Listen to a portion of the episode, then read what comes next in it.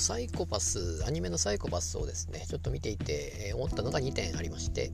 まず1点がですねエンディングのところで、え、まあ歌エンディングの歌のところの何て言うんですかねアニメ、え、ストーリーをそのままそこでも使うというパターン。まあいろいろその辺っていうのはあまあオープニングであったりその裏で、えー、て言うんですかクレジットというかスタッフエンドロールみたいなその辺を、えー、普通のストーリーの中でそれを入れ込むみたいなまあ結構あると思うんですけども。でサイコパスに関しては結構その辺が多いのかなと。毎回エンディングで、えー、普通にストーリーをそこで持ってくるみたいなのがあったり。でそのエンディングの後にまた続くみたいなのがあったり。えー、さらに言うとちょっとこれ驚いたんですけど普通に歌の途中で歌が途切れてそこにまたストーリーを挟み込む、えー、でそのストーリーを挟み込んだ後またエンディングが途中から始まるみたいなのがなかなか新しいなと。いう感じ。で、まあ、確かにあの辺をやっぱり見てもらうまあ、別に見てもらう要素とはちょっと違うのかもしれないですけどやっぱりその辺のスタッフが誰が出ているのかっていうところが、えー、まあアニメであったりその辺はポイントなのかなと。やっぱりあの、まあ、AI であったりサイボーグだったりっていうところっていうのは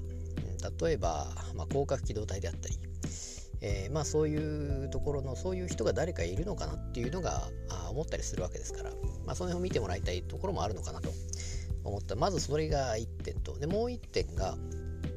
えー、過去の小説の有名な作品があの比喩的表現というか、まあ、何かで出てきたりそのキャラクターが喋っている中で例えばフィリップ・ケディックであったりジョージ・オーウェルの1984であったりいうのが出てきたりですね。その辺まあ有名な作品が出てきて、まあ、私は全然今までは本読まない人でしたけどもそのオーディオブックで聞くようになってからまあいろいろ聞いてますから。なのでフィリップ・ケディックであると、まあ、例えばその、えー、と電気羊はの夢を見るのが細胞何でしたっけ、そういう話があったりあのブレードランナーですよね、えー、その辺の話であったりっていうのはちょっと、えー、聞いたりしましたので、まあ、わかるんですけれども、まあ、そういうのを全然聞いてなくても当然、えー、そういうのを知らなくても別にその中身というかあらすじには関係、まあ、関係ないわけではないですけども、まあ、世界観がその辺で、まあ、本当は知ってた方が世界観がわかるんでしょうけども知らなくてもあらすじ的には別に問題なく、えー、見れるわけですから。でそれを見てちょっと思ったなと